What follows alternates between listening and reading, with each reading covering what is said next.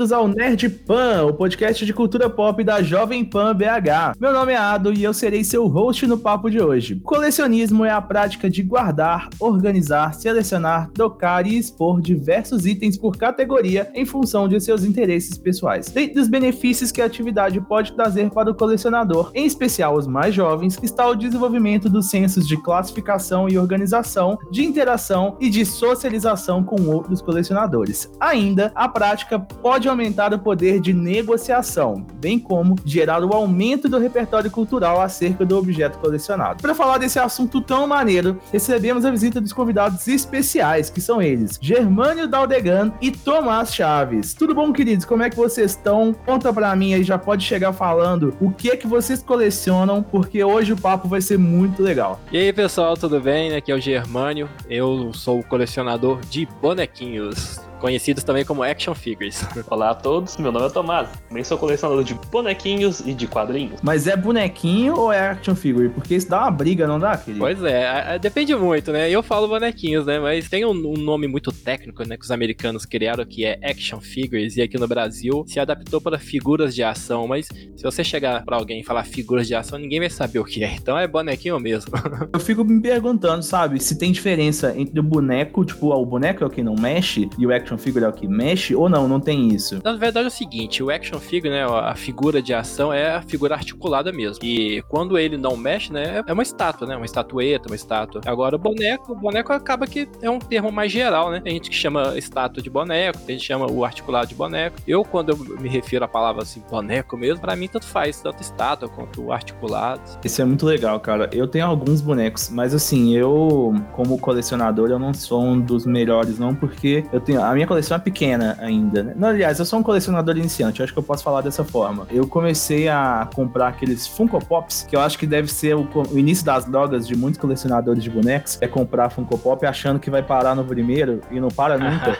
e eu comprei um, aí, tipo, eu comprei um, cara, um só. Eu coloquei ele na estante, aí eu olhei pra ele, eu comprei, era o Buzz Lightyear, né? Coloquei na estante, olhei pra ele, eu falei, velho, se ele tá tão sozinho, ele precisa de um amiguinho, sabe, pra ficar do lado dele. Aí eu fui lá e comprei o Woody. Aí já era, mano. Agora tem Funko Pop de tudo quanto é coisa. Com você foi assim também? Como é que foi essa experiência de vocês aí de, de comprar um e olhar para ele? Assim, é a mesma coisa que eu tive? Isso é um sentimento comum? Eu posso não me julgar por conta disso? Então, comigo aqui eu poderia dizer a mesma coisa. Seu caso foi o Woody e o Buzz, bem. Ah, o problema é na hora que você pega. Eu, eu, eu gosto de colecionar o Nendoroid. Ele é um, talvez, um Funko Pop um pouco mais, mais rebuscado. Ele tem, ele troca caras, ele troca, troca braços, pernas, faz poses. E eu tenho uma coleção aqui que tem quatro personagens do mesmo lugar. Comprei a primeira, comprei a segunda, eu olhei assim, preciso das outras. Inclusive, tem duas que eu já tenho de uma mesma série que eu comprei com uma outra pessoa, estão para chegar ainda. Tem mais umas três da mesma série. Então você olha assim, ah, tem uma, quero outra. Ah, tem as duas, Exatamente. quero completar. Comigo foi semelhante, cara. Eu comprei, o meu primeiro foi o Kratos do, do God of War e quando ele chegou e eu olhei, falei, meu Deus, que boneco bacana. Será que tem o, o, o Dante do, do Devil May Cry? Aí eu fui começando, cara. Foi olhando um, olhando o outro, até chegar numa coleção aqui que devo ter mais de 400 hoje. Você tá louco, velho. 400 bonecos é muito dinheiro em boneco, hein, é, velho? É, aí é boneco mesmo, porque tem estátua, tem articulado, tem estátua grandona, tem pequena, tem de tudo, cara. Isso é muito legal. Eu comecei a comprar, né, esses, esses Funko Pops, aí eu falei, agora eu preciso dar um, um lugar para isso, porque a minha casa é pequena, né, e eu tenho muitos Funko Pops agora, né, e eu preciso, tipo, eu comecei a construir prateleiras para colocar, cara, porque não cabia. Hum. Eu peguei a prateleira que era de livro, falei, ah, vou colocar esses livros no armário. E aí coloquei os Funko Pops. Aí começou a chegar mais e chegar mais e parece que eles estão reproduzindo, né? E, e Funko, cara, ele, os Funko, eles são um parêntese na vida de um colecionador, porque ninguém gosta até comprar o primeiro. Eu não gostava. Aí eu tava numa loja e eu vi os personagens de um filme muito antigo chamado Aventureiros do Bairro Proibido. É um filme muito genérico que passava na sessão da tarde na Globo. E assim, é um filme que não fez sucesso, ele não se pagou, né, na bilheteria de, de, cinema, só que ele foi pra televisão e acabou virando um filme cult, né? É o filme que deu origem aos personagens de Mortal Kombat, né? O, o John Tobias, se eu não me engano, uhum. o criado. Tom, é John Tobias, eu acho, se eu não me engano o nome dele. Ele criou os personagens de Mortal Kombat inspirado nos personagens desse filme.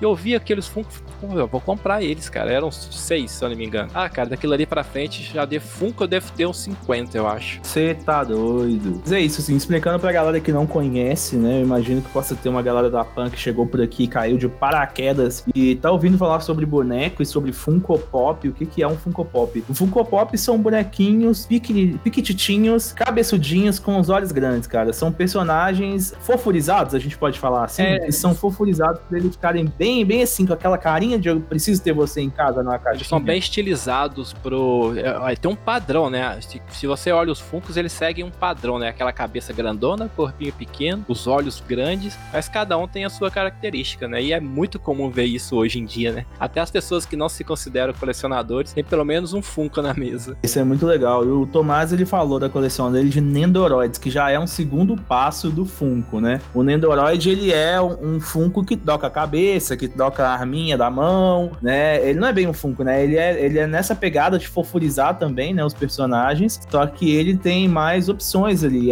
E aí talvez é mais próximo à ideia de estátua que toca, né? Tem a, as mais famosas, talvez seriam aí as, as Hot Toys. Você compra um Hot Toy e tem várias carinhas diferentes, tem várias roupinhas, você pode trocar ali o corpinho, o pezinho e tal. Isso é muito louco, né, cara? Assim, e é um hobby que é caro, né? Eu comecei a colecionar faz pouco tempo e eu já tô sentindo um pouco no bolso. Para você, Germano, que tem 400 peças, deve ser bem difícil também. E o Tomás, eu conheço a coleção do Tomás, eu tive a oportunidade de conhecer ela de pertinho, eu sei que não é pequena. E como é que é para comprar isso? Vocês compram isso no Brasil? Eu sei que o Tomás importa muito, né, Tomás? Como é que é essa experiência de comprar as suas coleções? Uai, eu tenho uma loja que eu costumo falar com a pessoa, mas às vezes também Mercado Livre. Tento sair procurando na internet, olhar a reputação da loja pra também não cair em roubada, né? Sempre é bom. E vou procurando, porque às vezes você tem um personagem que você quer em tal lugar, mas às vezes tem um personagem, outro personagem que você quer em outro lugar. Então não adianta. Tem duas personagens que eu acho engraçado, na verdade, é que uma colega minha da faculdade, ela tava viajando pro exterior e do nada ela mandou mensagem: Ô, oh, Tom, beleza? Beleza. É aqui, eu tô, tô aqui. Chile, Peru, alguma coisa da América, algum lugar da América do Sul, não me lembro. De coisa de anime, de mangá. Lembrei de você. Você, por acaso, tem alguma coisa, alguma miniatura que você quer e tal? Assim, uai, gente. você tá oferecendo? Eu falei assim: aqui, eu sei que viagem internacional é difícil, com mala, com dinheiro, não sei o que. Ela, não, sem problema, tem aqui, dá pra comprar umas duas e tal. Eu falei, ai, me manda uma foto aí. Aí ela mandou a foto, a pessoa com olhos de águia falou assim: aqui, aquela caixa que tá ali escondida naquela parte ali. Tem duas. Traz as duas, por favor. tipo isso, né? Você começa a virar um tipo de pessoa que é praticamente repudiosa, né? Que é a pessoa que fica de olho nos seus amigos que vão viajar para falar, então, se sobrar um espacinho na mala, tem como você trazer para mim aquele boneco? Exatamente.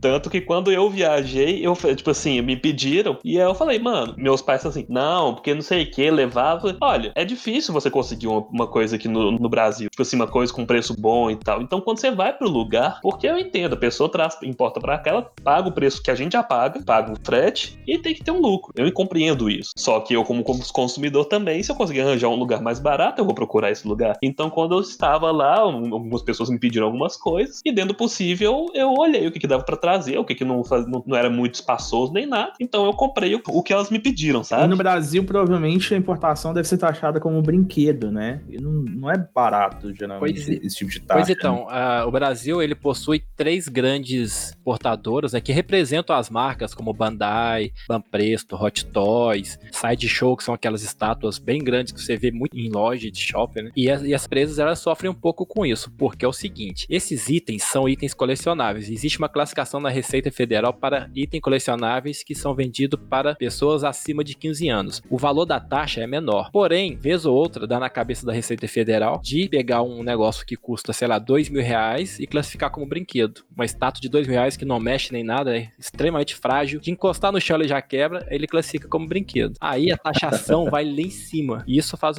com que o produto também seja vendido mais caro, né? Então, tem uma grande importadora no Brasil, se não me engano, é a maior da América, América Latina. Ela sofre muito com isso, porque, vez ou outra, eles pegam ali alguns bonecos e acaba classificando. Inclusive, a própria importadora, ela teve que mudar o nome dela, porque ela tinha o nome, ah, ela terminava o nome da importadora como Toys. Ela tirou isso para uhum. evitar que a Receita Federal passe a, a, classificar os produtos que ela importa como Toys, né? Como brinquedos. Que, que não é, no caso. Ela não, ela não vende brinquedos, ela vende só esses itens colecionáveis que são caríssimos. E tem bastante loja, né? Especializada aqui no Brasil. Porém, como o Tomás falou, fora do Brasil, os preços são bem diferentes. Eu também já tive a experiência de, de ir pra Orlando e, cara, fiz a festa, viu? Eu voltei com a, com a mala cheia de boneco. tive que jogar as caixas tudo fora pra caber tudo dentro da mala. É, e o legal de comprar fora são os exclusivos também, né? Eu lembro de uma amiga minha que foi pra San Diego Comic Con, tinham alguns bonecos que só vendiam lá, né? Assim como agora tem no Brasil também, né? Na Comic Con Experience, alguns bonecos que só vendem dentro da Comic Con Experience, mas ela falou, olha, esse boneco tá à venda, eu falei, eu quero, quero, dá isso, tipo, importa o preço, sabe? Tipo, dá isso pra mim, porque só vai vender aí. Não vou achar, se eu achar isso, vai ser, tipo, no eBay da vida pelo cinco ou seis vezes mais caro. É, exatamente. É desse jeito. Então a gente pode usar até o, a, os Funko como exemplo. Lá na, na San Diego Comic Con, o preço Funko, o preço de um Funko, né? O preço padrão nos Estados Unidos são uns 14 dólares hoje. E ele só é vendido lá por 14 dólares. E só é vendido lá. Aí acabou o evento, né? Quatro dias de evento. Cara, é, no dia seguinte você já encontra esse, esse Funko por 100, 200 dólares. Porque só vendeu lá, tá no, você encontra no eBay. Você encontra no eBay mais ou menos nesse preço. Aí quando chega no Brasil é pior ainda. Quem gosta de, de colecionar Funko exclu exclusivos vai pagar aí um preço altíssimo. Eu vou te falar que teve uma vez que eu comprei três Nendoroids e na hora que chegou aqui, fui taxado. Taxa, é, taxado federal e estadualmente. Eu paguei taxa duas vezes e meia o preço que eu tinha. Duas vezes não, Cê uma vez tá e meia. Doido. Desculpa, uma vez e meia do é valor deles. É 60% federal, né? E o estado de Minas cobra mais 25% de taxa em cima. Então você paga no, não no preço convertido, você paga no preço em dólar. Então vai só aumentando, cara. É no preço real do produto ou no preço que eles acham que vale? Porque tem um negócio desse também. Também, né? também. Em tese seria o preço do produto mais frete, você junta tudo ali, é o valor da taxa. Só que pode acontecer de eles olharem e colocar um preço acima. Ou pode acontecer de colocar para baixo também. Existem os dois modos, né? Mas quando você taxa, cara, você pode esperar o pior, porque normalmente é o pior que vem. Eu acho que esse negócio de boneco é um negócio difícil, assim. É um negócio que é para quem gosta mesmo, para quem tem paixão. E é uma paixão também que se você começar, você não sai mais dela. Falando em boneco, eu queria ver com o Germano. Germano, que é um especialista, ele tem um canal, né, gente? Eu não comentei isso na abertura, mas ele tem um canal chamado Os Bonecos. Exatamente. Também tem um perfil no Instagram onde ele comenta bastante sobre isso, de mesmo nome, Os Bonecos, S Boneco, onde ele fala sobre colecionismo, onde ele fala dos bonecos que ele tem, sobre os bonecos que estão lançando. Como é que é a experiência, Germano, de conversar com, esse, com essa comunidade? É uma comunidade da hora? É uma comunidade que quer se matar? Como que é a galera que coleciona, assim? Tipo, é um pessoal bacana? O mundo nerd, ele mudou muito, né, de um tempo pra cá. Antigamente, o nerd, ele era o oprimido, né? De um tempo pra cá, alguns grupos, alguns segmentos passaram a oprimir algumas pessoas. E dentro de colecionadores, é a mesma coisa. Tem alguns colecionadores que eles costumam ser muito chatos, cara. E eu falo porque eu, por exemplo, sou colecionador de Cavaleiros do Zodíaco. E são os mais chatos possíveis. Porque Nossa. são produtos muito caros, sabe? As, as, pessoas brigam muito dentro dos grupos porque tem muita marca fabricante pirata. Então, quando lança algum pirata, aí vem a turma que defende, vem a turma que é contra e, e começa a se ofender dentro dos grupos, né? principalmente grupos de Facebook, WhatsApp. Então, é assim, são pessoas complicadas, porém são coleções legais de se fazer. Mas tem, assim, sabe? É, bastante coleções de grupos, né, de colecionadores, onde você consegue interagir bastante aí com, com o pessoal e é um hobby que tem crescido bastante no Brasil, né? Isso é muito legal, cara. E a gente pode aproveitar também para falar do Tomás aqui, porque o Tomás é um cara que eu conheço há muitos anos já, ele tá na minha vida há algum tempo, e eu conheço algumas das coleções do Tomás. E eu sei que ele não coleciona só boneco. Ele tem uma coleção que eu até cheguei a comentar em off aqui com o Germano, que é muito maneira, que é uma coleção que pouca, aliás, tem muita gente que tem, mas a gente não sabe, porque isso é uma comunidade gigantesca, que são os colecionadores de marca-páginas. Tomás, como é que você entrou nessa ah. vida, cara? Como? Me explica isso, por favor. Então, primeiramente, desde criança eu gosto de ler. É, minha mãe fala pra eu, pra eu, parar de ler pra eu ir almoçar. E eu tô assim, não, eu quero ler. Almoço depois. E foi, nunca parei de ler. Então, foi livro, livro, livro. E em algum momento da minha vida, descobri mangá. E no que eu descobri mangá, comecei a fazer minha outra coleção de mangás. Comprava, comprava os mangás e tal. E eu ia aqui em Belo Horizonte, tinha a afinada leitura da Savassi. O segundo da, da leitura da leitura da Savassi era só de quadrinho. E lá, muitas vezes, as editoras mandavam marcar, marcar páginas pra lá. E como eu ia lá, tipo, duas, três vezes por semana, talvez, ficava conversando com o povo lá, eu olhava os marcadores, eu trazia e comecei a colecionar. Existe até um grupo de coleção de marcadores, no caso, de mangá Caramba, no Facebook. Curioso. É, tipo, é muito específico, né, cara? E eu sei que o Tomás, cara, a busca dele pelos marcadores é um negócio insaciável. Tipo, ele fala com pessoas do Japão, tá ligado? Ele troca marcadores com gente, tipo, do outro lado do mundo, cara. Isso é muito legal, velho. Eu tenho marcadores aqui que eles são holográficos. Tipo assim, são as personagens com um tipo de roupa. Na hora que você vira o marcador, você, aqueles cards holográficos, na hora que você vira, ela troca de roupa, sabe? Tipo assim, ela tem lá o vestido, um vestido de casamento, por exemplo. Tipo, e é aquele negócio. Eu olhei, descobri que ele existia. Eu gosto das séries que estão os marcadores. Falei, eu quero achar ele. Preciso disso, né?